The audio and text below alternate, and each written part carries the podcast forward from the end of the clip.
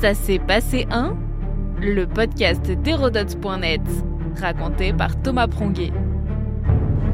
Ça s'est passé un 24 novembre 1793, la naissance du calendrier révolutionnaire. La révolution en 1789 ne met pas seulement fin à un régime politique, c'est aussi un dogme nouveau qui questionne le passé pour inventer l'avenir. Il impute des transformations profondes, comme le fait de compter les jours d'une nouvelle manière avec le calendrier des Français.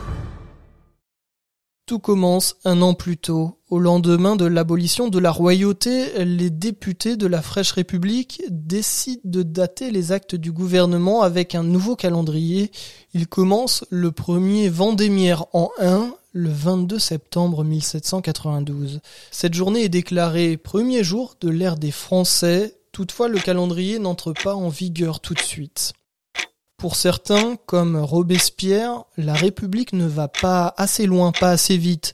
L'idéologie révolutionnaire cherche à effacer tout lien avec la monarchie ou la religion. À ce moment, des scientifiques français, sous l'impulsion révolutionnaire, remplacent l'ancien système chaotique de poids et de mesure par une nouvelle méthode unifiée, le système métrique. Dès lors, pourquoi ne pas aussi changer le calendrier? Jusque-là, deux systèmes pour dompter le temps se sont succédés. Le premier, héritage romain de Jules César, le calendrier julien. Il est modifié par l'Église et le pape Grégoire XIII en 1582. Une réforme afin d'empêcher une dérive des jours par rapport aux événements astronomiques connus de longue date les équinoxes et solstices. Les pays catholiques suppriment ainsi dix jours à leur calendrier pour rattraper le retard accumulé depuis l'Antiquité. En France, par exemple, la datation de 1582 est passée du 9 décembre au 20 décembre.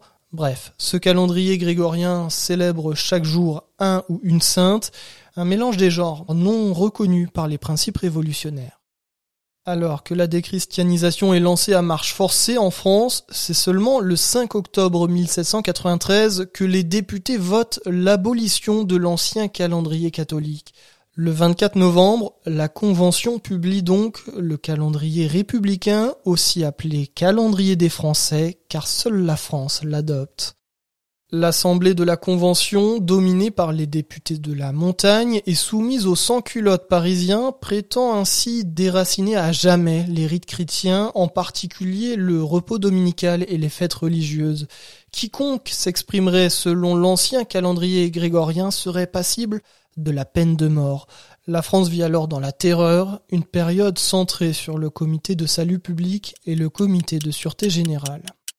Ailleurs dans le monde, certains pays utilisent encore d'autres procédés. Le calendrier chinois par exemple, basé sur les cycles de Jupiter, l'égir pour le calendrier musulman, un calendrier hébraïque dit lunisolaire permet aux juifs croyants de déterminer les fêtes religieuses.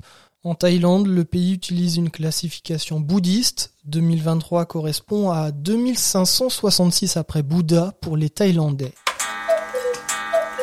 Toujours est-il que le 22 Fructidor en 13, l'empereur Napoléon signe l'abrogation du calendrier républicain. Il est appliqué jusqu'au 31 décembre 1805. La France reprend ensuite le calendrier grégorien, celui que l'on utilise toujours aujourd'hui. Notre podcast historique vous plaît? N'hésitez pas à lui laisser une note et un commentaire ou à en parler autour de vous. Et puis pour en apprendre plus sur l'histoire, rendez-vous sur hérodote.net.